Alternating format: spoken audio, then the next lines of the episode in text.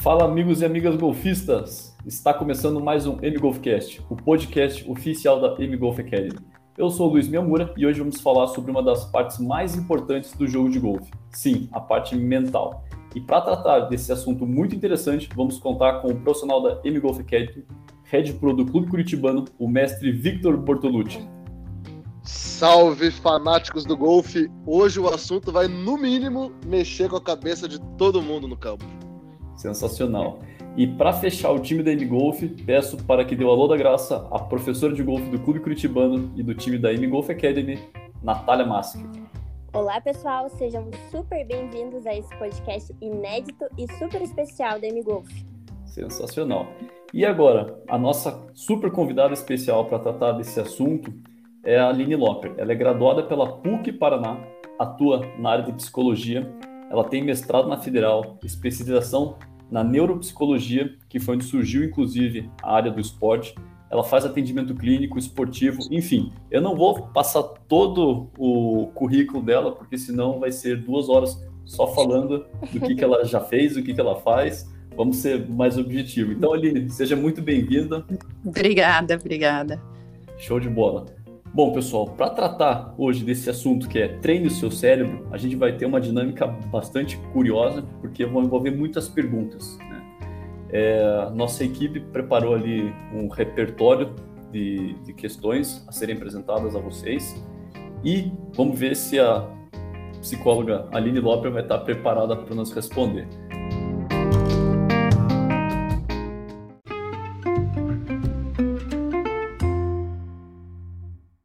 Para começar a nossa dinâmica, a gente tem a, segunda, a seguinte pergunta. Aline, tem como treinar o meu cérebro? Tem sim, tem sim. A gente pode dividir nossas habilidades quando a gente fala de esporte em habilidades físicas e habilidades mentais. Então, tem a parte de força física, de é, muscular, esquelética, e tem a parte mental, que é o foco, que é foco de atenção, controle de distrações, confiança, resiliência, como lidar com a pressão. Tudo isso são habilidades mentais. Assim como é possível exercer as, é, e melhorar as habilidades físicas, as habilidades mentais também são passíveis de melhora, de aperfeiçoamento. Então, não adianta chegar para uma pessoa e dizer assim: ah, você tem que relaxar, né? Um atleta um pouco antes de uma competição. Ah, relaxe, fique tranquilo. Se ele não aprendeu como relaxar, se ele não sabe técnicas de relaxamento, se ele não praticou isso antes, aquilo não vai ser possível de fazer. Ele não vai saber como relaxar. Então, sim, tem como treinar todas essas habilidades e práticas para melhorar o desempenho. Show de bola. Então quer dizer que à medida que eu vou tendo lá uma referência, um, um direcionamento, uma prescrição de um psicólogo, e eu vou seguindo aquilo, eu vou fortalecendo cada vez mais essa, essas aptidões? Sim, sim. Hum. O, os fatores psicológicos, eles acabam sendo responsáveis por muitas oscilações de performance. Então, a, não adianta só o praticar saber fazer determinados movimentos, de ter, ter determinadas habilidades. Se naquele dia a pessoa não está conseguindo separar, teve uma briga em casa, está com alguma ansiedade, está passando por outras coisas e não consegue separar isso. Então, a parte psicológica acaba gerando muitas oscilações no desempenho da pessoa. E essa e como lidar com isso, como tratar e como melhorar, é possível de trabalhar isso sim. Ou seja, se eu posso treinar o meu cérebro, também posso destreinar, no caso. Eu posso ter uma atrofia cerebral, vamos assim dizer, se eu não treinar ele. Não vou dizer que você vai ter uma atrofia, mas você pode ir deixando. Tem questões que, se você não pratica, se você não pensa, se você não mantém foco, elas acabam ficando em segundo plano. Então, até mesmo é, a parte de atenção Conforme você vai desenvolvendo isso, você vai ganhando uma habilidade. Então, aquela pessoa, por exemplo, que lê bastante, quanto mais ela lê, mais ela consegue ler rápido, se concentrar, não se distrair. A partir do momento que ela para por um, dois anos, ela tem, ela ainda vai carregar um pouco daquilo que ela já desenvolveu, mas ela vai ter, vai dar um passo para trás, digamos assim. Entendi. E aproveitando esse gancho, Aline, da, da leitura, você acha que existe uma técnica específica para o treinamento cerebral? Ou cada atleta, cada pessoa vai se identificar com uma maneira diferente? Eu, eu conheço mais ou menos a PNL, sei que essa seria uma Uhum. das técnicas utilizadas, né? Varia muito de pessoa para pessoa. Por exemplo, a própria PNL não é qualquer pessoa que vai se adaptar, não é qualquer pessoa que vai aderir. Então, depende da personalidade da pessoa, depende do nível. Então, uma pessoa que está numa extrema ansiedade vão ter determinadas técnicas, determinados exercícios, algumas, alguns fatores bem diferentes de quem tem uma ansiedade leve, por exemplo. Então, varia de pessoa para pessoa, varia do que ela está buscando, do que ela tem e também da personalidade dela. Entendi. Olá, pro- professor Victor. Agora entendi por que que você é ligeiro no pensamento. O homem treina todo dia essa cabeça aí. Ô, louco. É, mas uma coisa interessante, Aline, é isso que você falou do cérebro funcionar, é, é como se fosse um músculo mesmo, né? A gente sempre fala assim, treinar é que nem banho. Não importa se você treinou hoje ou tomou banho hoje. Se você não fizer o mesmo amanhã, você vai perdendo esse estímulo, né? E as pessoas, às vezes, elas têm a mania de achar que fazer uma vez só já vai resolver o problema delas, né? Ou Sim. seja, é um trabalho contínuo, é dia a dia, vai estimulando, aperfeiçoando. Sim, sim. Inclusive, isso é um ponto bem crítico em relação a muitos atletas como ele- quando eles começam a progredir na carreira. Porque a partir do momento que ele está tendo resultado, muitas vezes ele acha que não precisa mais daquilo e dá uma relaxada, vamos dizer. Então, e que pode afetar mais para frente a performance, sim. Bacana. Do mesmo jeito que pode dar um up se ele iniciar o treinamento mental, né? Sim, e a qualquer momento, né? Uhum. Claro que tem uma diferença quando começa já desde o começo, desde é, quando ainda está no, no nível amador, mas a qualquer momento pode começar que vai ter uma, uma ajuda, vai fazer uma diferença. Ou seja, se você não começou ainda, o melhor momento é agora. Sim, sim. Bom demais. Sim.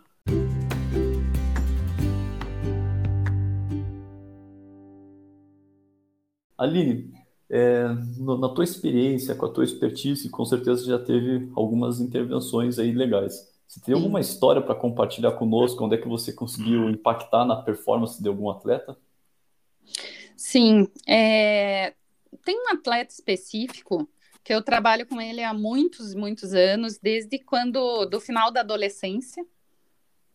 E é uma- um, um caso interessante porque as- o- geralmente, só para explicar o cenário, né? Muitos atletas eles procuram quando já identificam o problema. É difícil um atleta que ah, procura ajuda é, antes, né? Só em busca do desempenho. Então, geralmente buscam por que estão tendo alguma ansiedade, estão desmotivados para os treinos, enfim. E esse atleta buscou ajuda muito cedo. E esse, essas questões mais de base foram tratadas muito no começo. E ele viu a importância e sempre manteve. E a gente conseguiu, durante esse processo, começar a se antecipar para todas as etapas da carreira. E um ponto importante foi, é, durante o crescimento dele, uma questão que a gente conseguiu antecipar e se preparar foi como que ele ia lidar com pressão, pressões externas, seja de torcida, torcida adversária, cobrança da própria torcida né, dele e pressão de mídia, né? Como lidar hoje que a mídia pode ser muito cruel ou a, qualquer pessoa pode ser muito cruel em redes sociais e cobrar o atleta como Uhum. se o atleta tivesse que representar, né, aquela pessoa. E nós conseguimos fazer todo um trabalho de quase um ano antecipando esses momentos, já prevendo os passos de carreira. E, e ele teve uma performance assim que nunca foi abalada em nenhum momento por essa pressão externa. Mas legal. ele passou por um ano de preparação para isso antes de, de chegar lá. Maravilha, hein? Que legal. Que idade ele tinha? Só por curiosidade? Ele tinha, ele estava de 18 para 19 quando começou. Olha só. Uhum. Interessante.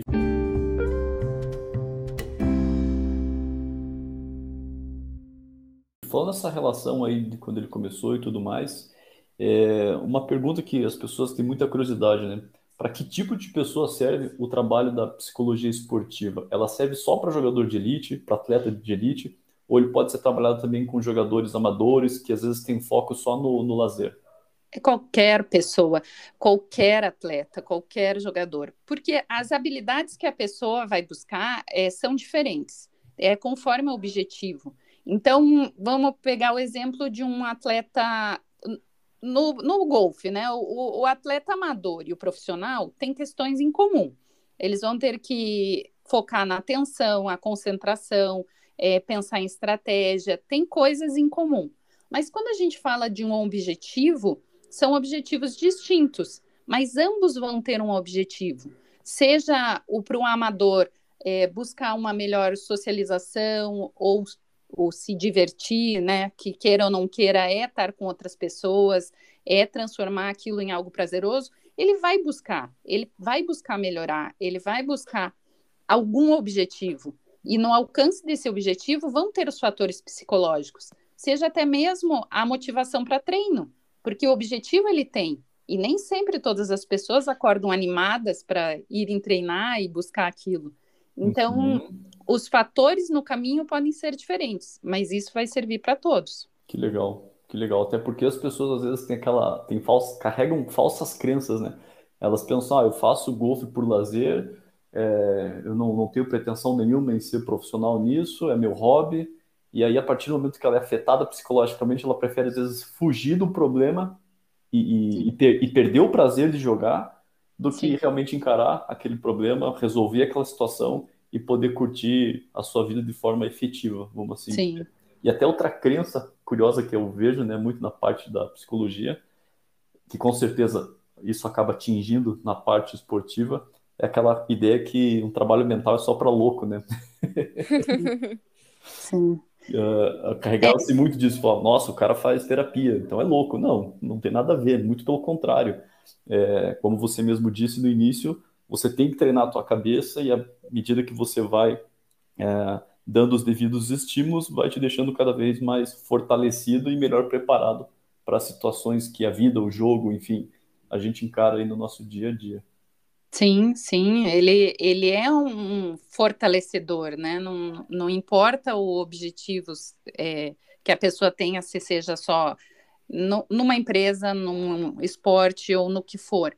Ele pode ser para melhorar desempenho, para se sentir melhor, e não necessariamente para tratar algum problema. Uhum. E tem link direto com a vida fora do esporte, fora da empresa, né? Eu acho Sim. que é uma, uma questão de administrar um pouquinho melhor as características e saber controlar as emoções. Sim, sim. Pois é, inclusive essa questão de uma má performance, em razão às vezes de um déficit na parte psicológica do golfe, você acha que isso pode afetar de verdade na vida pessoal de um jogador amador, por exemplo? Pode, pode. Porque você veja, vai um jogador, ele quer ah, se divertir, ele quer ter, socializar com os, com os amigos, e ele começa ali a se desempenhar. Se ele não começa a desenvolver dentro das, da, das capacidades dele. Se ele não começa a ver algum resultado, pode afetar a autoestima. Ele pode começar, por exemplo, a fazer comparação com outras pessoas. Pô, mas eu comecei antes daquela pessoa e aquela pessoa já está melhor. É, e isso vai afetando de diversas formas. Uhum. Se ele não se prepara, mesmo o amador pode ser afetado por isso. É, aí vem realmente de encontro com a resposta que você nos disse, né? Que serve o trabalho da psicologia esportiva tanto para amador quanto para jogador de elite. Curioso. Sim.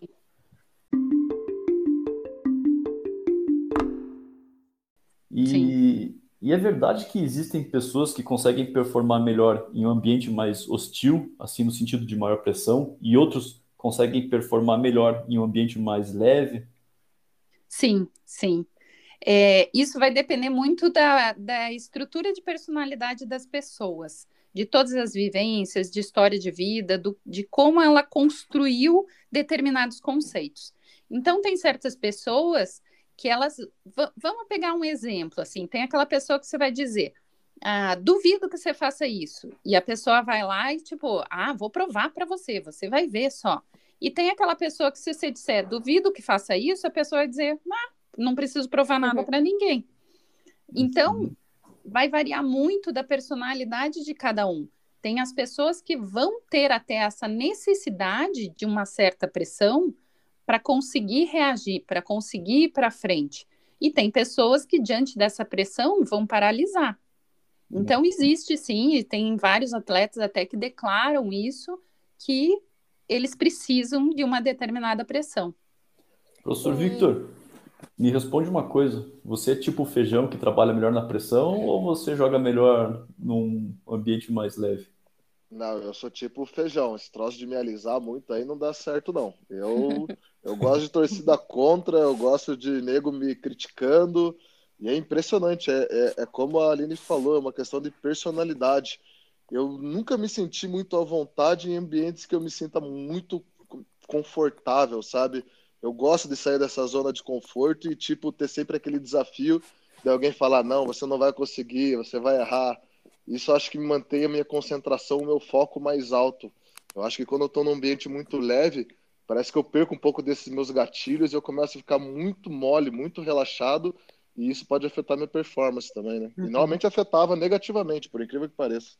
Até, até uma história interessante que como que surgiu a psicologia do esporte, assim, os primeiros trabalhos, eles começaram justo mostrando que quando as pessoas treinavam, num treino, inclu, era inclusive de, de corridas de bicicleta e tal, se a pessoa estava com alguém olhando ou com algum outro colega de treino junto, elas conseguiam sempre tempos muito melhores do que quando elas faziam exatamente o mesmo treino sozinha. Então, essa pressão que uma pessoa só de estar olhando, às vezes, e estar ali do lado exercendo, pode ser positiva. Nossa, olha só. Legal. E, professora Natália, conta pra gente, você é na pressão ou é na coisa mais leve? Ah, eu acho que eu tenho os dois lados. Eu tenho meu lado é, muito competitivo, que trabalha melhor na pressão, mas eu tenho a parte que eu gosto de treinar sozinha, gosto de ter de identificar meus pontos positivos e negativos e trabalhar um pouco mais quietinha também. Curioso, eu também me julgo híbrido, até quero fazer essa pergunta aí para nossa psicóloga Aline Lope. É, eu me sinto muito bem na parte de, de, de, treino pressionado, mas na parte da competição é hora que se eu ficar ali pensando muito em resultado, muita pressão, eu dou uma espanada. Eu tenho que, eu tenho que me concentrar num ambiente mais leve, tá com um foco um pouquinho distinto da minha hora do treino. Você acha que isso faz sentido? Ou eu estou precisando de uma orientação psicológica mais próxima é, não, faz sentido sim. Tanto que a gente sempre vai separar em quatro etapas as avaliações e até as habilidades necessárias de um atleta. Então, é o período de treino, ou aquele treino regular, aquele treino que está esperando ali alguma coisa acontecer. Daí tem o período pré-competição, que é quando já tem uma data marcada, que muda o estilo de treino, que pode ter outros cuidados, alimentação, outras coisas que tem que focar. E tem o período da competição em si e o pós-competição, que é como que lida com aquele resultado, se foi se perdeu, se ganhou, como que está reagindo, como que isso pode impactar a carreira, né, dali para frente. Então são quatro períodos distintos, com habilidades distintas, com comportamentos distintos.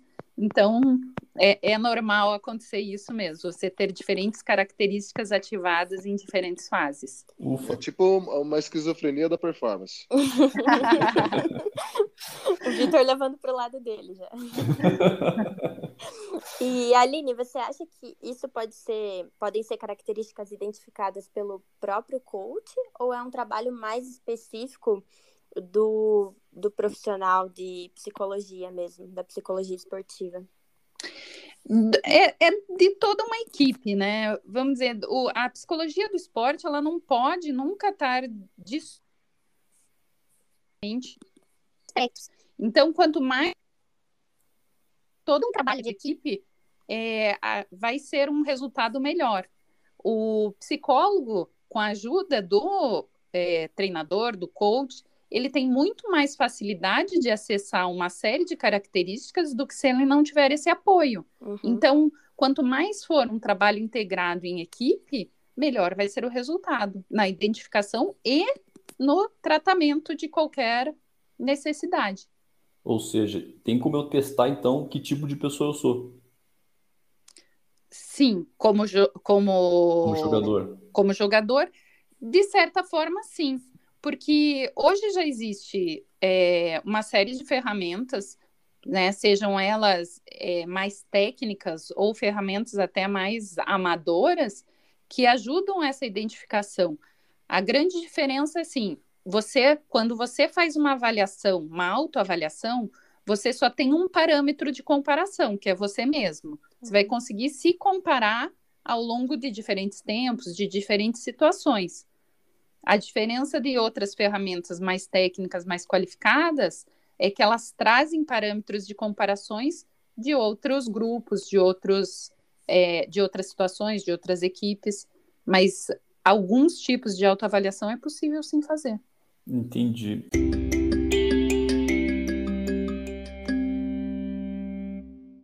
É, eu já vi que existem alguns testes, né, para saber se a pessoa vai performar melhor no ambiente é, mais competitivo, no ambiente mais light. É, nessa, nessa relação desses testes, é, esses testes podem ser aplicados por qualquer pessoa ou tem que ser alguém especializado na área da psicologia?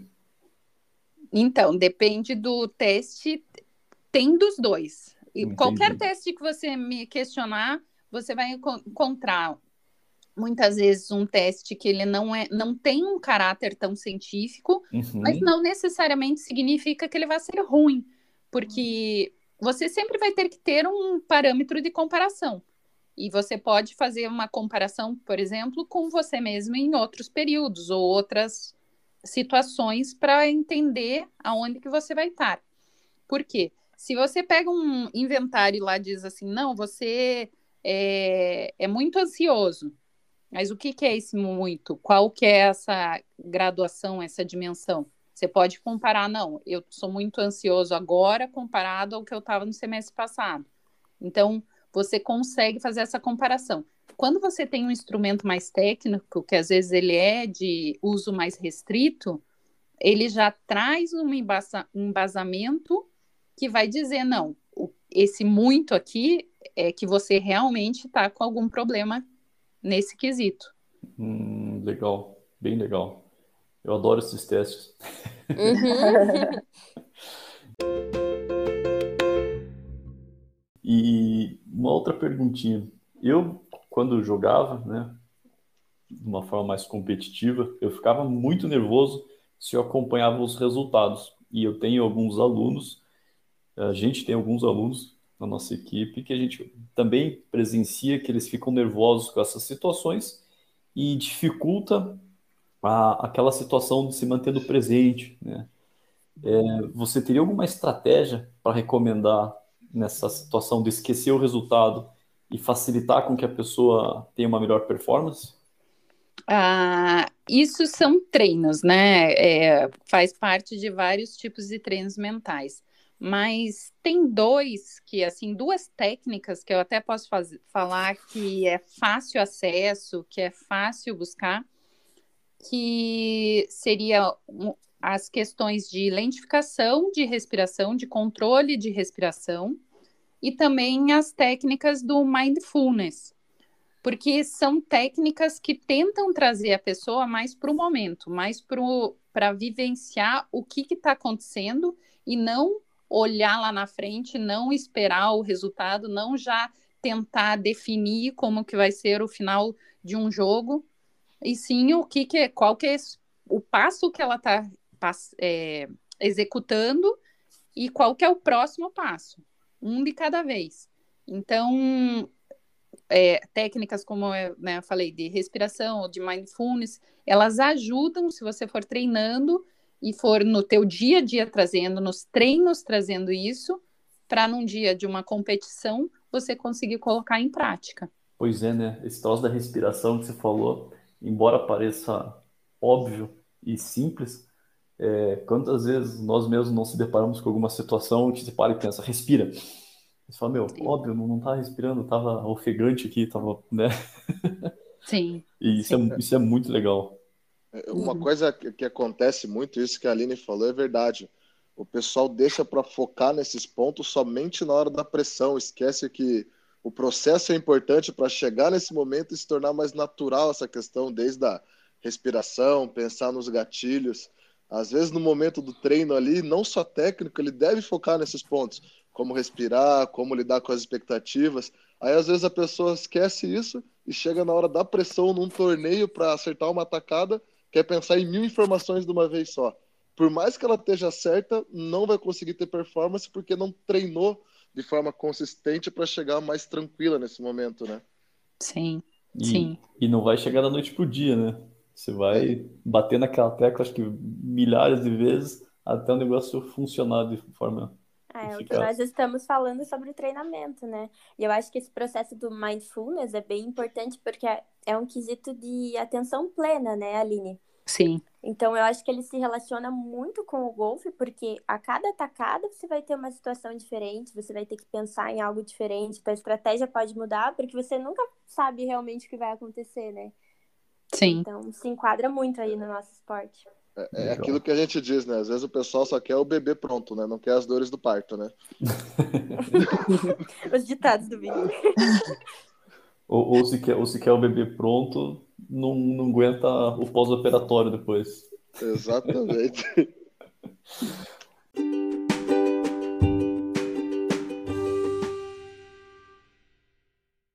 Aline, no quesito de porcentagem, tá? Na tua opinião, quanto que você acha que a parte mental pode afetar num, num golfista? Assim, quantos por cento a parte mental vai influenciar no jogo? Olha, eu ficaria aí com até alguns especialistas da própria área da psicologia do golfe dizem que está entre 80% e 90%. Ô, louco. É... é... Por quê? Porque precisa de muita concentração, precisa muita atenção, precisa decidir estratégias. É um jogo que você vai tendo que pensar em estratégias ao longo do jogo. Então, você pode mudar no meio do caminho, e isso precisa de tomada de decisão, precisa de uma série de habilidades. Você consegue treinar e já executar com, a, com perfeição todos os movimentos, todos os é, as técnicas aprendidas.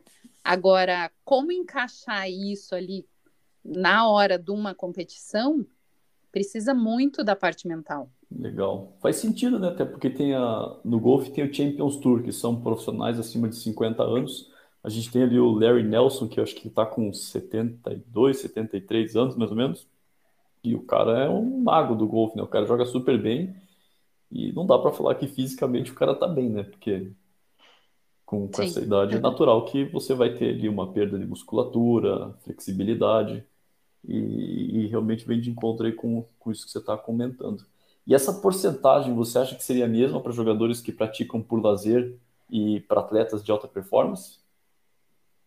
Sim, dentro dos, dos objetivos de cada um, sim.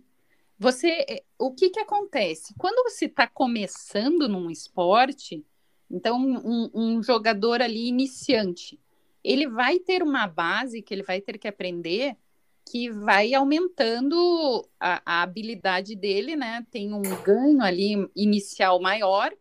E quanto mais vai chegando, vamos dizer, no topo da pirâmide, num atleta mais de elite, quanto mais chegar lá em cima, mais similar são as habilidades já físicas que as pessoas vão tendo. E aí vai fazer uma diferença cada vez maior a habilidade mental, de como usar tudo isso para conseguir performar. Então, a partir do momento que começa, já tem, mas no início vai ter um ganho muito grande em aprender a técnica. Então, quem está começando vai ter um ganho grande e uma, vai dar uma importância grande. Mas, com certeza, já conseguir aprender isso, usando outras habilidades mentais, vai ajudar ele a progredir mais rapidamente. Legal. Professor Victor, qual que é o, segundo, segundo os estudos, qual que é o, a idade de pico que um golfista vai atingir? De pico? É, aproximado.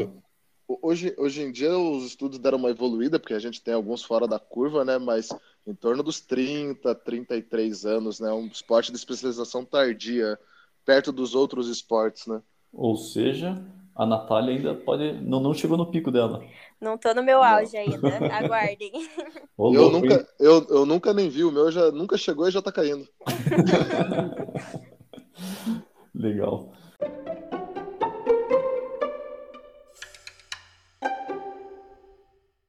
E, Aline, a gente tem muitos jogadores que são juvenis, né? E uhum. muitos deles buscam alta performance. Nessa questão aí do, do treinamento mental, é, você aconselharia que, que tivesse uma periodicidade de quanto tempo, assim, para o esporte? Uma vez na semana, duas vezes no mês, uma vez no semestre? Eu não sei. Eu te pergunto porque eu realmente não, não, não sei. Então, vamos fazer uma divisão, assim. O que seria o treinamento mental né, o treinamento psicológico em si, e o que, que seria o, a supervisão. O, por que fazer essa diferença?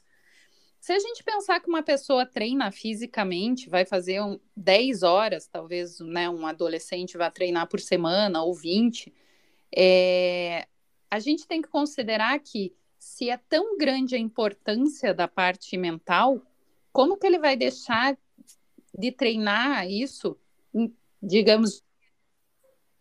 Então, existe o treino mental que ele tem que acompanhar esse treino físico o tempo todo. Ele vai ter que ter uma, uma vamos dizer, uma parte diária dos próprios treinos que ele tem que executar isso.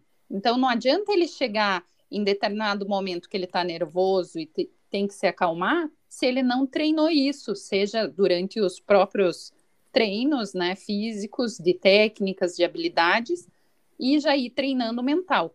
Então, o treino mental ele vai ter que ser diário, ele vai ter que acompanhar. Não adianta dizer que vai fazer um treino da parte física por 20, 30, 10, 20 horas semanais e só vai ter uma hora de treino mental. Uhum. Agora, a supervisão, que é a orientação, dar esse direcionamento, como que ele vai aprender a identificar, saber o que, que precisa melhorar, o que, que tem que treinar, qual habilidade está faltando, qual está tá, é, se sobrepondo às outras. Aí sim, aí é a parte, vamos dizer, da supervisão, de um acompanhamento um a um ali com o psicólogo, uhum. que vai variar conforme também a, a, a necessidade de cada um. Uma vez por semana pode ser até uma alternativa boa, se aquela pessoa está buscando um, um acompanhamento para esse desempenho futuro. Agora, quando ela está numa situação que ela já está com um problema instalado, ela tem uma competição em, em, vista muito próxima, pode ser que uma vez por semana seja pouco. Uhum. E nesse caso dos juvenis, né, é, você costuma fazer algum acompanhamento junto com os pais ou é só com o atleta? É, é uma boa pergunta. Precisa de uma, vamos dizer, de uma integração ali, porque os pais vão ter uma, um ponto muito importante no desempenho desse de construção de carreira e tudo desse atleta. Mas o trabalho principal vai ser feito com ele. É feito se, por, por ser um, um esporte individual, vai ter uhum. uma parte individual também grande. É, até porque é, acho que essa minha pergunta é bastante subjetiva, porque você vai estar sentindo, né, o atleta, as tuas conversas, as tuas sessões, e de repente vai sentir essa, essa demanda de, de ter uma conversa ou não com os pais. Às vezes Sim. vai surgir, às vezes não. É Sim. legal, gostei dessa, dessa posição. Uma vez eu fiz um curso com um dos coaches que tem uma das maiores academias de, de juniors nos Estados Unidos ele comentou uma coisa bem interessante sobre essa relação com os pais. A entrevista, a primeira entrevista antes de ser com o juvenil, ele faz, eles fazem com os pais, na verdade. Porque dependendo como é a abordagem, as respostas, a parte da, da iniciativa dos pais, eles chegam até a negar alguns atletas sem nem conhecer ele, simplesmente porque sabem como vai ser levado por causa dos pais por causa dessa pressão, o pai acha que sabe de tudo, quer forçar alguma coisa que não existe. Então, às vezes, eles, eles mudaram um pouco o processo, talvez por experiências ruins, né, em relação aos pais, que a primeira entrevista, na verdade, é com o pai antes de ser com o jogador. E até porque nessas academias, como eles são muito grandes e não, e não dependem eles, eles podem selecionar para fazer o nome deles, né? Então eles só querem o, o, o filé mignon. Exa exatamente, só o néctar. Não quer roer o osso ali.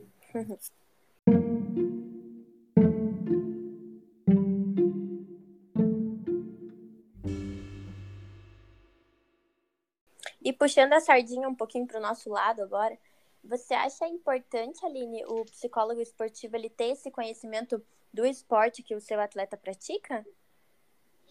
Ah, sim e não.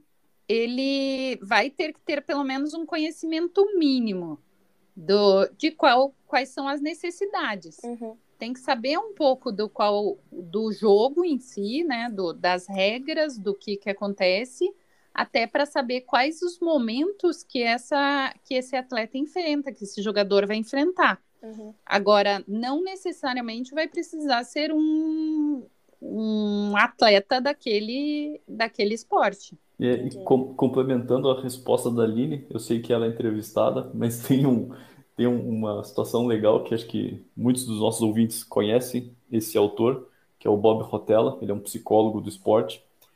É, nos Estados Unidos, ele é o mais famoso, por sua vez, no golfe, ele é o, é o que tem uma atuação mais efetiva com os atletas de ponta.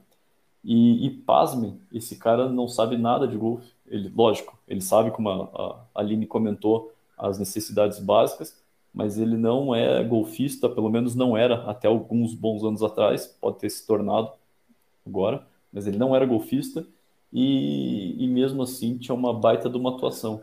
E aí a gente vê, né, que a habilidade de ensinar, de ser um mentor, é bem diferente de você realmente praticar a, a devida modalidade.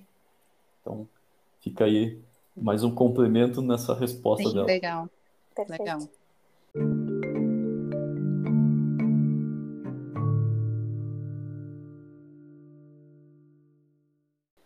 E, Aline, você tem sobre, motivação, você tem alguma dica assim para tentar manter o aluno, o jogador é, mais ligado durante todo o tempo, em especial naqueles períodos que ele não tem nenhuma competição tão próxima? Eu digo isso porque às vezes agora, né, a gente vive um momento que as pessoas não estão tendo muitas competições e aí é natural que ela fique meio desanimada e tal, mas ela precisa treinar, ela precisa manter a disciplina para conseguir atingir uma boa performance.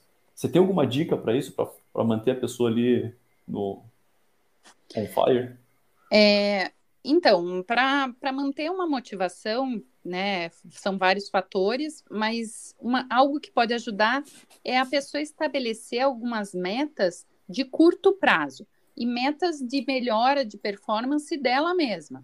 Então, um, um movimento que ela está tendo dificuldade, que ela vai colocar como uma meta naquele mês trabalhar, é, alguma outra coisa que melhore o desempenho a longo prazo, mas que seja bem específico para poder ser acompanhado. Então, ter objetivos de curto prazo, tipo, ah, esse mês eu vou ter o objetivo de solucionar é, tal vício que eu estou tendo, vou ter o, vou desenvolver outra técnica, vou desenvolver, melhorar tal tacada. Vai trabalhando metas de curto prazo.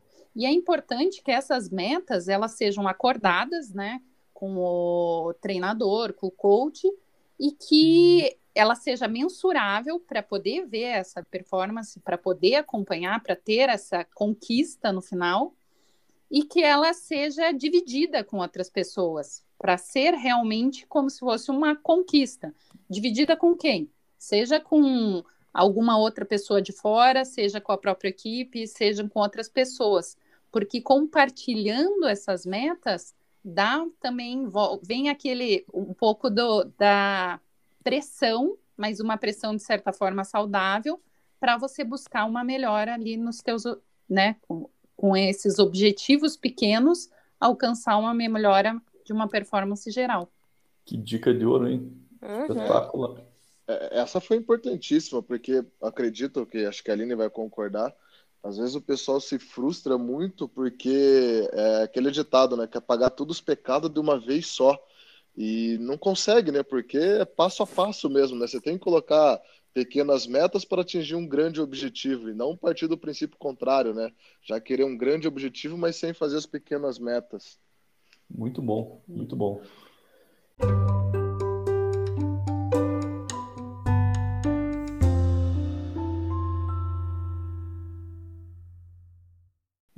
Um assunto bastante polêmico agora, que eu queria entrar contigo, e a gente até se questionou se a gente fazia essa pergunta ou não, mas o nosso time falou, não, vamos fazer.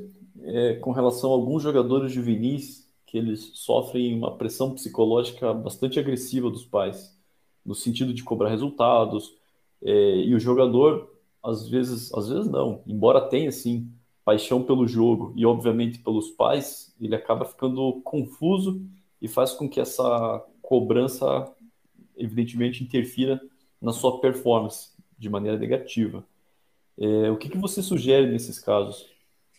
É, só antes de responder, por que, que vocês ficaram com dúvidas de perguntar isso? Ah, que alguns pais às vezes falam, poxa, tá, tá, tá de sacanagem, eu tô aqui querendo bem pro meu filho, eu, eu só eu entendo dele, sabe?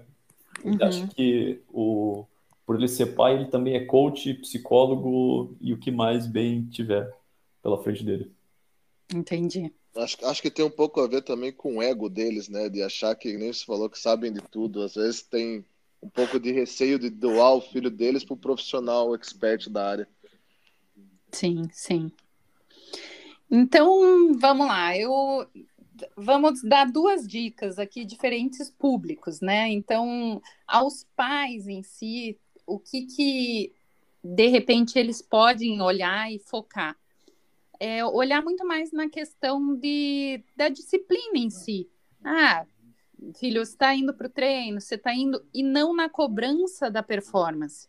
Porque é exatamente aquilo que a gente estava falando antes. Você vai somando aquelas pequenas metas, os treinos, as habilidades adquiridas, e aquilo vai se formando um conjunto que no final vai dar uma performance. Então, para os pais não focarem na performance em si, mas sim no processo. Ah, tá indo os treinos, não foi no treino, o que, que você, por que que que está acontecendo? Aconteceu alguma coisa? Ah, você criou alguma meta de curto prazo? Está conseguindo? Está tendo dificuldade? Então, focar no processo e não cobrar pela performance, porque a performance vai ser uma consequência desse processo. E aos próprios jogadores, jovens principalmente, que se divertir, que eles foquem no prazer de estar fazendo aquilo. E uma dica para eles é que eles conversem com, sobre isso com outras pessoas, que eles conversem com os amigos, que eles conversem com outros jogadores, que eles conversem com as pessoas que estão ao redor, porque isso vai ajudar eles a identificarem é, essas pressão, pressões que eles podem estar sofrendo. Então, para eles que eles falem, que eles conversem, que eles dividam isso com outras pessoas, não fiquem guardando e aos pais que foquem muito mais no processo do que na cobrança de performance. Legal. Até, Olha inclusive, só. nessa parte de dividir, aconteceu comigo um tempo atrás um episódio bastante curioso de um, de um aluno nosso, onde já fazia cinco anos mais ou menos que nós havíamos iniciado os nossos trabalhos, e só depois de todo esse período que ele efetivamente abriu ali o coração dele comentando algumas situações desagradáveis que aconteceram com, com os pais, nessa questão de pressão mesmo. E eu fiquei, eu fiquei chocado, né? Eu falei, poxa, eu dou tanta liberdade e, eu, e, e levou tanto tempo para ele, para ele abrir esse jogo. E depois que ele abriu esse jogo, deu para ver que ele ficou muito mais leve, ficou até mais motivado para treinar, justamente em razão dessa, dessa compartilhamento dessa pressão que estava sendo sofrida. E aí eu falei para ele, cara, teus pais querem o melhor para você, é, eles provavelmente vão errar, eu erro, você erra, né? Mas eles talvez tentaram errar fazendo certo, isso com certeza. Agora, vamos conversar, eu vou, eu vou ter uma... Eu tive uma conversa depois com os pais nessa situação para tentar melhorar, é, sugerir, inclusive, uma, um acompanhamento profissional nessa parte de psicologia esportiva para poder dar um, um, um, norte. A gente sabe de algumas coisas, a gente não sabe de tudo, né?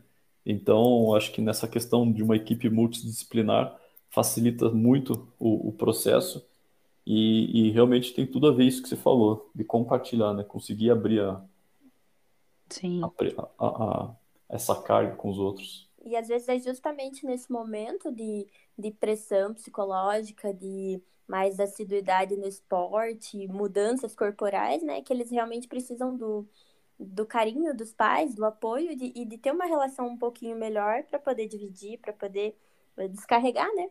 Uhum. É, por isso que é importante também eles é, entenderem que eles têm que falar com qualquer pessoa, né? Porque às vezes não tem essa abertura com os pais, mas pode ir por outros meios, né? Por através do, do, do coach, através de um amigo. Uhum. Enfim, é importante mesmo falar. Super bom. E ainda tratando essa questão que você falou dos pais, né? É, que a gente falou dos pais, eles não têm um espelho para poder se, se autoanalisar as atitudes e tudo mais. E a gente sabe que tem uma linha muito tênue que separa entre uma cobrança saudável e a autoridade que os pais precisam manter para os filhos engajados. E de outro lado tem o assédio moral, vamos assim dizer, né? Que aí as pergun perguntas que os pais deveriam se fazer para saber que lado eles estão. Às vezes eles não sabem se eles estão apertando demais ou estão frouxando demais. Como é que você acha que eles podem descobrir se eles estão do lado bom ou do lado ruim?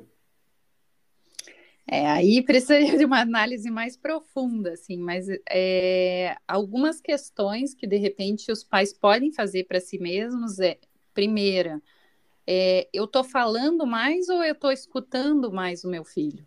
Então eu fico falando do, do esporte, eu fico falando dos treinos, eu fico ou eu simplesmente escuto, deixo ele falar, de, vejo o lado dele.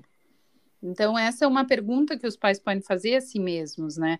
Eles, se eles estão falando muito mais do que o próprio filho, pode ser um sinal de alerta. Os, uma segunda pergunta é: como que o meu filho está reagindo quando eu falo do golfe, por exemplo? Hum. Porque se o filho ou ele sempre rebate e ali vira um, uma, uma mini discussão, ou se o filho às vezes fica quieto demais, são sinais de alerta, né? Porque deveria ser uma conversa descontraída, uma coisa prazerosa para ambos os lados. Se não for, já é um sinal de alerta. Boa. E talvez uma última pergunta é que os pais devem fazer é qual seria o tamanho da minha frustração se meu filho não quisesse mais jogar? Porque Boa aí responde bastante. Essa é de um milhão de dólares, hein? Uhum. Não, e até a pergunta 1 um e 2 ali, a gente pode aplicar como coaches também, né? Colocar um pouquinho mais na, na nossa prática. Então, será que está sendo prazeroso para ambos os lados? Ou será que para ele está sendo um processo mais de mais bruto, né? Mais de fazer aquilo por obrigação do que porque ele realmente gosta. Bom Sim. demais, hein? Ó, anotem isso daí que como o professor Victor falou, é pergunta de um milhão de dólares. O bloco de, no... o bloco de notas está pegando fogo aqui. Papel e caneta no podcast hoje. E, Aline, uh, no nosso ambiente, a gente sabe que existem treinadores que fomentam o ódio. Eles colocam seus próprios sonhos na cabeça dos alunos para que os mesmos se, para que os mesmos permaneçam engajados. E, e, a gente vê que esses jogadores realmente acabam ficando mais motivados durante esse processo, mas a gente não vê isso de uma forma nem um pouco saudável, tão pouco positiva.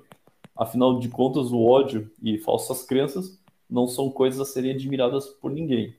Mas tem alguns pais que patrocinam e incentivam seus filhos a permanecerem com esse tipo de pessoa, com esse tipo de treinador, pois acham legal que os filhos estão, pelo menos, envolvidos com alguma atividade física, ao invés de estarem enfiados na frente de tela. É, qual que é a sua opinião a respeito disso daí? Então, até pegando gancho nessa tua última frase, né? É, os pais não podem trocar algo que é ruim, né? O filho estar lá na frente de um computador, de um celular, por algo menos ruim. É, não é uma troca saudável, tem que ser por algo bom, por algo positivo. Então, ali já está um problema nessas decisões anteriores.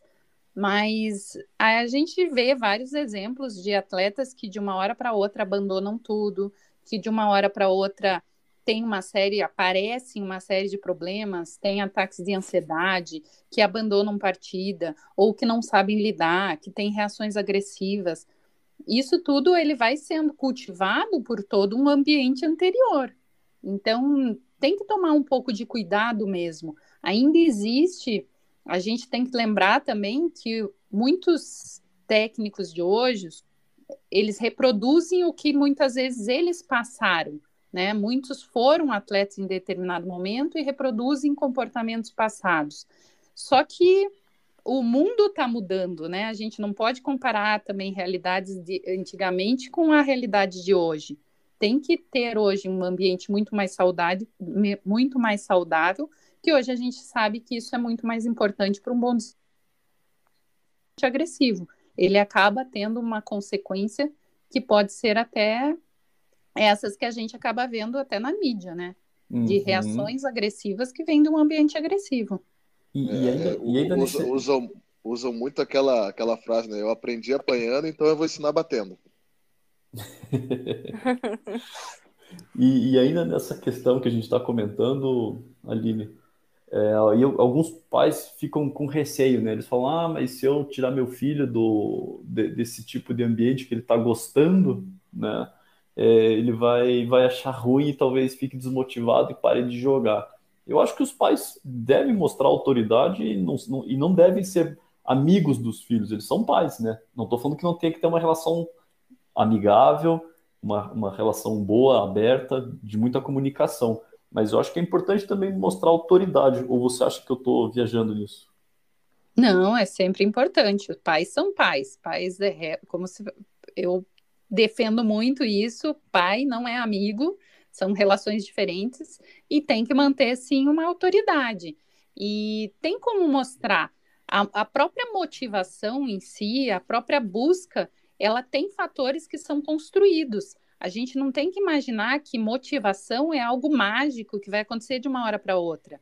A motivação por um esporte, por um treino, ela é uma busca, ela é uma construção.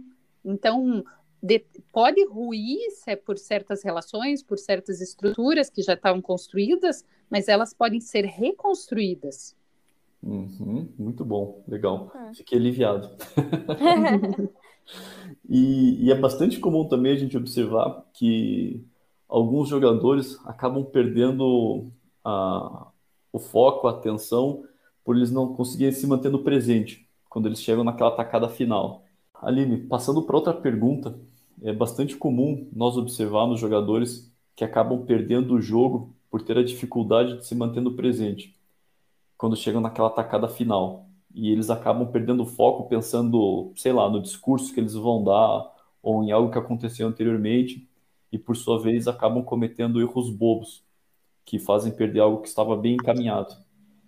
É, que conselho que você dá para que isso não, não ocorra? Então, tem que treinar. É, é, volta aquela questão que o treino mental ele tem que acompanhar já a parte do, do dia a dia do, do jogador. Ele tem que ir praticando isso muito antes, porque senão, na hora realmente de um jogo, de uma competição, ele não vai conseguir exercer. Então, existe ativações, vamos dizer, fisiológicas e psicológicas que um organismo pode fazer. Isso vai dar mais atenção ou menos atenção, vai gerar certos estados mentais. E saber controlar quando que você tem que ativar determinada coisa, né? Tipo, ah, agora eu tenho que colocar um pouco mais de atenção nessa jogada. Agora eu tenho que isolar todas as influências que estão é, ao redor. Eu não posso pensar, ter os pensamentos negativos. Esse controle ele precisa de um treino para estar presente ali, ele vai ter que trazer todas as técnicas, como eu já falei, por exemplo, mindfulness ou outras, que vai estar presente no dia a dia da pessoa para ela ter a capacidade de alternar esses diversos estados mentais dela naquele momento. Legal.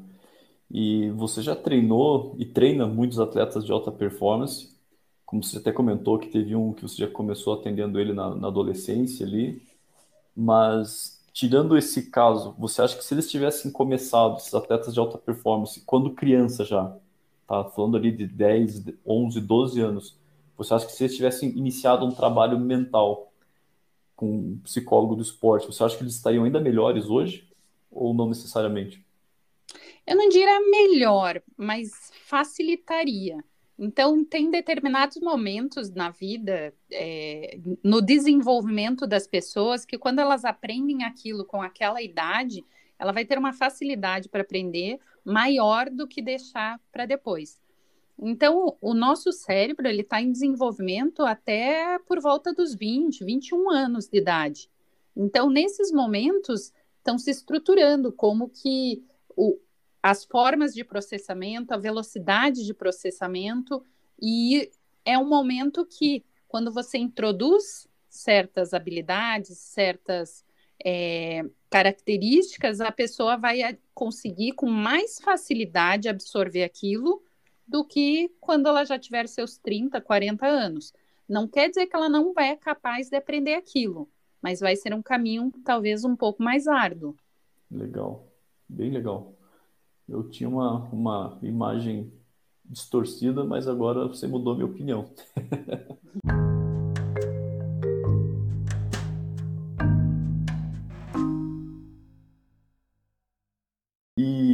para você, na, na, tua experiência, qual que é o, quais são os problemas mais comuns que você encontra em atletas de, na, na parte mental? Ah, pensando aqui em três aspectos, assim, é, a desmotivação no dia a dia, às vezes para ir para treino, para treinar, para manter aquele ritmo, né, é, constante, a ansiedade pré-competição, então, quando vai se aproximando e na, né, durante a competição, e talvez a falta de resiliência, a falta de habilidade para lidar com as falhas, com as derrotas, com as perdas, né? Quando se perde uma competição, quando é, falha alguma jogada, não... é como que ele vai lidar, né? A falta de resiliência. Talvez esses sejam os aspectos que mais abalam os atletas, seja amador ou profissional. Legal. E, e, diante desses problemas que você citou, que são os mais comuns, é, você geralmente consegue resolver isso aí? É possível. A, a, o que tem que sempre pensar é o tempo necessário, né? Então, não adianta uma pessoa chegar é, um mês antes de uma competição e dizer eu estou sofrendo de ansiedade, eu preciso tratar isso. Uhum. É, é necessário um tempo para poder desenvolver cada habilidade, cada aspecto mental. Então, é possível tratar, é possível ter melhor em todos esses aspectos, e depende da pessoa e depende do, de um certo tempo para conseguir resolver, mas é possível sim. Ó, que é, legal. É, fazendo uma analogia, é que nem os garotos verão, né? Chega perto de novembro, querem fazer spinning, musculação, jump, aí acha que compensando, fazendo muitas vezes vai resolver, né? Mas não vai resolver. A ideia é sempre o tratamento contínuo, né? A longo prazo, não a curto prazo, é esperando um milagre. Sim. É a Sim. tal da consistência. E você acha, Aline, que esses processos ficam um pouquinho mais é, difíceis de solucionar nessa fase da adolescência, em que os atletas estão mudando as características, tanto físicas quanto psicológicas? Não, porque há uma maleabilidade também. É, o que, que acontece? Imagine que uma pessoa, ela se comporta, às vezes, ela está com 30 anos, e ela se comportou de determinada maneira por 30 anos, né? Uhum. Ela foi aprendendo e desenvolveu alguma forma de, de pensar, de um raciocínio, de reagir, ou de lidar com ansiedade, ou lidar com estresse, mas aquilo talvez não seja o melhor resultado que ela pode. Ela consegue mecanismos ali para ir lidando e seguindo a vida, mas talvez não sejam os melhores mecanismos. E para essa pessoa deixar de lado algo que ela exerceu a vida inteira e passar a ter comportamentos novos é mais difícil uhum. do que uma pessoa que talvez nunca desenvolveu nenhuma estratégia para lidar com aquilo. Então, o adolescente ele é, ele tem uma certa maleabilidade para é, poder lidar com esses aspectos. Olha só, caros ouvintes, tem uma é luz no final do túnel e não é um trem, hein? Exa exatamente. É uma é, janela de oportunidade. Aí, é o que eu ia perguntar. Então, também dá para ensinar truque novo para cachorro velho, independente da idade, apesar de mais difícil, dá para aprender ainda, dá para melhorar. Dá, dá, com certeza. Muito Dá bom. sim. Muito bom. Você gostei. tem chance ainda, Vitor. É, na, na verdade, essa pergunta foi pra mim mesmo. É tipo aquela, eu tenho um amigo, né, que É, eu tenho um amigo que ele é técnico de golfe, muito amigo meu, e ele queria saber se. Bom demais. Aline, uma questão que a gente tem: sudorese, falta de ar, são sintomas que geralmente começam pela cabeça e em caso positivo. Mesmo eu sendo um jogador amador que tem o golfe como lazer, eu deveria procurar alguma ajuda de um, de um psicólogo, uma psicóloga como você? Sim. É, muitos desses sintomas, claro, eles têm que ser avaliados se eles não têm uma causa, é, alguma outra causa, né? Seja biológica ali de algum problema que, né, no, no sistema endócrino alguma coisa assim, mas geralmente eles estão associados. E até para saber o quanto ele pode estar mais associado ao lado psicológico, é as situações em que ele é gerado. E se é às vezes é esporádico ou não, acontece às vezes ou não. Mas, por exemplo, esses sintomas que você citou, de sudorese, falta de ar, eles são sintomas típicos de quadros ansiosos. Então, sim, é, é, há, há como pro, tem que procurar uma ajuda de um psicólogo e tem como melhorar bastante esses aspectos. Legal. Você acha que o principal, eu acho que também o negacionismo, acho que é um dos principais sintomas também, né? Às vezes a pessoa tem tudo isso e quer continuar negando que ela tá bem, né? Isso é bem complicado quando se tratando de atletas, não? Sim, é que um ponto, como eu falei, quando as pessoas aprendem a lidar com algumas reações, elas acham que são normais. Então, a pessoa pode ter aquilo, mas ela vai muito usar o argumento que sempre teve, que é assim mesmo, que aquilo não atrapalha. Então, é, como ela aprendeu, de certa forma, a lidar com aquilo, ela acha que é o suficiente, mas ela não percebe o quão mais longe iria se pudesse eliminar esse- isso da frente. E acaba sendo pior, né? Porque em vez de solucionar, resolver logo e criar alternativas, ela acaba arrastando isso ao longo da vida. Sim. E a pessoa, a pessoa começa, começa com aquele problema, ela fica familiarizada com aquele problema e fala, não, isso aí é normal. Sim, é mas é bem isso que acontece. Bacana. igual eu, eu, eu nasci feio, mas eu posso dar uma ajeitadinha, né? É normal, mas eu posso melhorar também. Não é obrigado a, a ficar zoado o resto da vida. Eu concordo com você, Vitor. Eu queria falar, não, imagina, mas é, é verdade. É, Um talento cai bem, cortar o cabelo, colocar uma roupinha melhor, ajuda. Pass- Passar um perfume, aí fica bom, né? Já dá uma Exato. enganada, pelo menos. E a-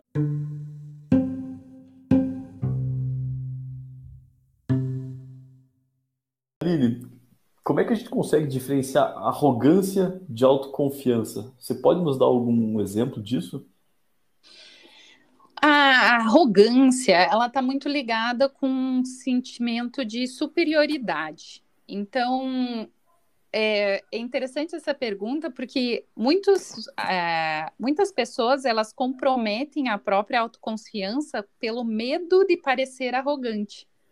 Mas a arrogância, ela tem esse lado da superioridade, como se a pessoa, por ter aquela habilidade ou por saber fazer algo ou por conseguir jogar melhor que outra pessoa, ela se sente superior, ela se sente melhor. E a autoconfiança é saber que, por mais que você tenha essa habilidade, por mais que você seja melhor que outra pessoa, por mais que você saiba fazer algo, tenha um desempenho maior, você não necessariamente é melhor que aquela pessoa em todos os aspectos ou como ser humano. Então tem que ter essa diferença do que é você saber qual é a tua habilidade e você não necessariamente precisar se sentir superior ao outro por ter uma habilidade maior. Pois é, acho bastante curioso essa relação da arrogância e autoconfiança, que o pessoal se confunde muito, né? Às Sim. vezes tem lá um, um atleta, ah, tem exemplos no fu- no futebol que a gente conhece de jogadores que são arrogantes mesmo Sim, e, e acabam às vezes prejudicando a própria imagem e a própria performance por, por falar coisas que não deveriam ser ditas. E Sim. em contrapartida tem já outros jogadores que são super autoconfiantes, confiantes e mostram uma, uma humildade que, que faz a pessoa ser ainda maior, né? Eu adoro, eu adoro aquele provérbio que diz que o, o arrogante é tolo e o sábio é humilde. Eu acho que mostra bem essa questão. Mas Sim. realmente é, é, é, difícil, às vezes, as pessoas terem essa, essa distinção entre, entre essas duas coisas, que, embora sejam bem distintas, gera essa confusão no pessoal.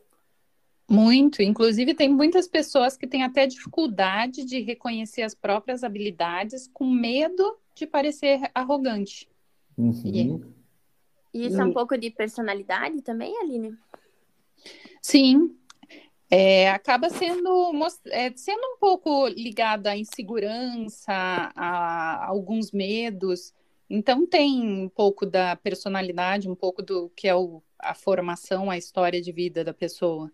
E, e, você acha isso um limitador de performance também, Aline? Às vezes essa questão de se encolher muito para não parecer arrogante, você acha que o, pode ter uma perda de potencial expressivo por causa disso ou não?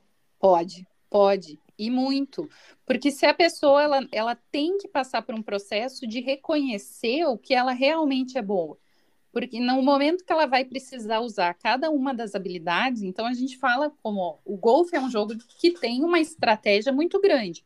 Quando ela precisa decidir, tomar as decisões, usar estratégias diferentes, habilidades diferentes, como que ela vai performar em cada passo do jogo, ela tem que ter a confiança de que aquela habilidade ela domina, de que, que ela é muito boa naquilo que ela vai fazer.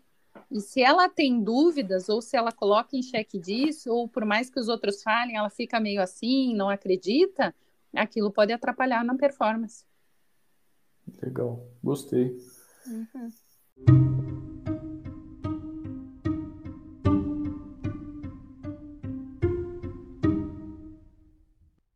E você acha que, que é importante no golfe ou as pessoas conseguirem gerenciar suas expectativas?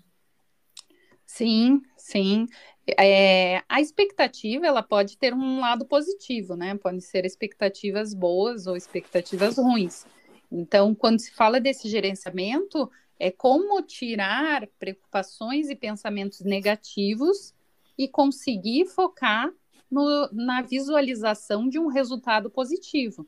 Então, esse gerenciamento ele vai consistir bastante em como tirar o que vai estar atrapalhando, que toda essa preocupação ou pensamentos negativos, para trazer para um lado de buscar o resultado esperado. E isso, evidentemente, vem através de muito treino, como você disse, né? Não acontece, não vou conseguir da noite para o dia. Sim. Querer mudar, né? Aceitar o processo também. Sim. Espetacular.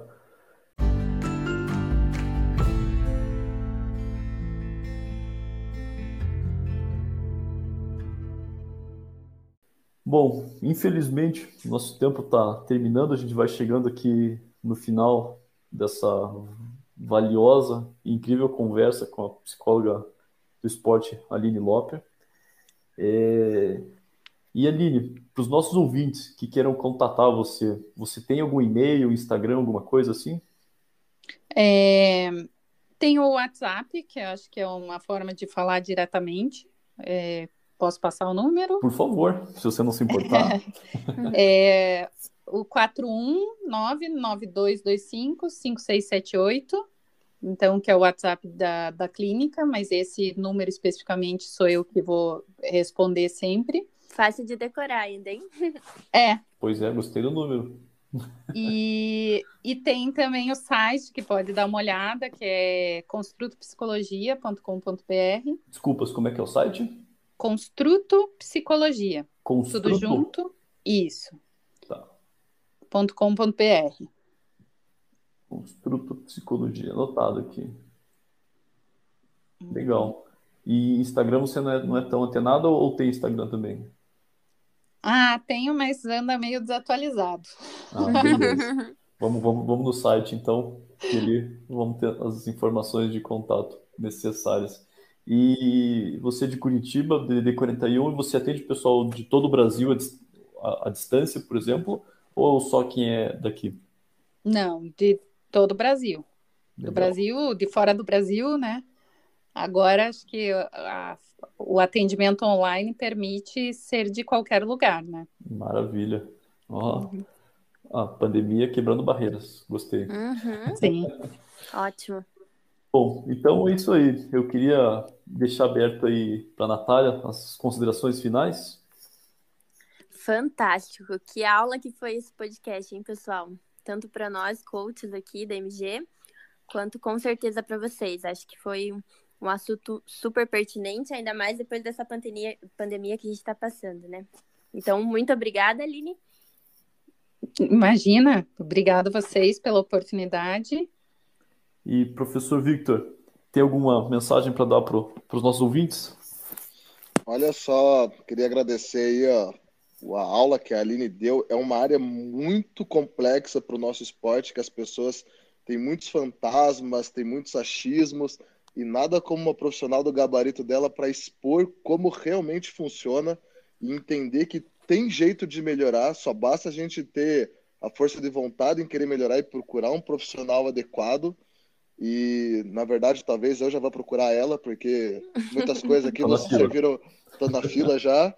É, mas muito legal, gostei bastante, agradecer a presença da Aline. É, vou ouvir, reouvir esse podcast algumas vezes, porque tem muita informação interessante. E, pessoal, contacte a mulher aí, porque está no caminho certo. Ela manda super bem, gostei muito mesmo. Uhum. Obrigada. Eu também quero agradecer muito aí a participação da Aline, agradecer aí essa, essa aula que ela nos deu. Como o professor Victor disse, a gente vai ouvir e reouvir muito disso, a gente tem que aprender muito com ela. É, com certeza, além de ouvir e reouvir depois, a gente vai, vai ter que contatar ela para conseguir desenvolver algum trabalho aí e melhorar a, na nossa área. E aos nossos ouvintes, obrigado por estarem nos acompanhando. Lembrem de nos seguir no Instagram, MGolf Academy, e de se inscrever no nosso canal do YouTube. Valeu, galera. Até a próxima e muito obrigado.